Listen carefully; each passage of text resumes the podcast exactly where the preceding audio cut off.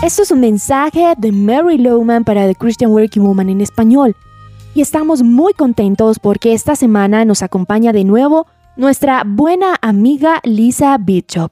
Es bueno estar aquí contigo en esta nueva semana para comenzar. Y tengo una pregunta. ¿Vives una vida digna de Dios? ¿Te has preguntado qué significa vivir una vida digna? A menudo somos tentados a medir nuestra vida de acuerdo con nuestros logros, éxitos económicos, nuestro estado civil o de acuerdo al escalón de la carrera corporativa.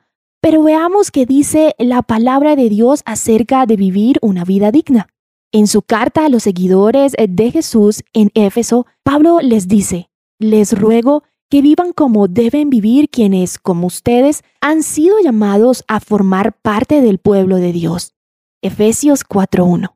¿Qué quiere decir esto?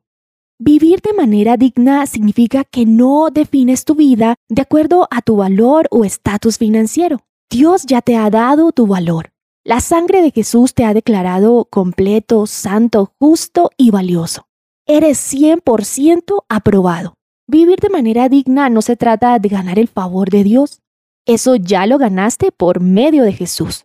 Esta es una verdad maravillosa. Vivir una vida digna de Dios no trata de nuestra posición ante Él. Trata de nuestra conducta ante Dios y los demás. La manera en que vivimos nuestra vida.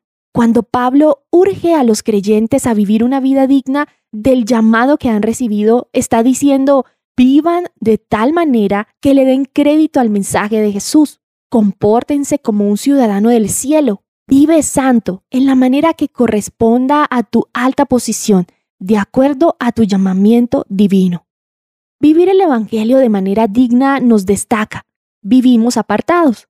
Las personas miran tu vida y podrán decir que vives de acuerdo a los principios del Evangelio.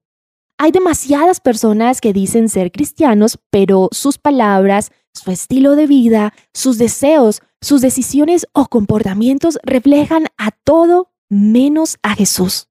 Si somos verdaderos seguidores de Jesús, leamos la Biblia, obedecemos las instrucciones de Dios y crecemos más y más en semejanza a Él.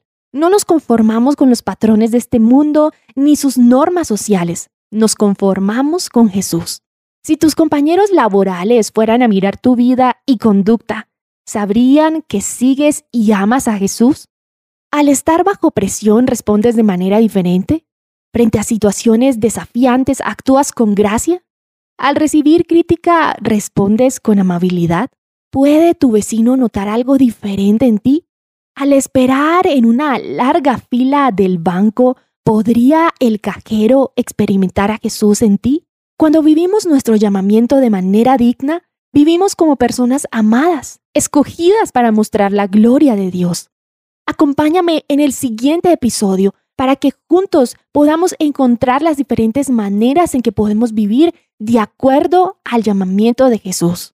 Encontrarás más devocionales en la página web de christianworkingwoman.org y en español por su presencia radio.com, SoundCloud, Spotify y YouTube. Búscanos como The Christian Working Woman en español. Gracias por escucharnos. Les habló Alexa Bayona.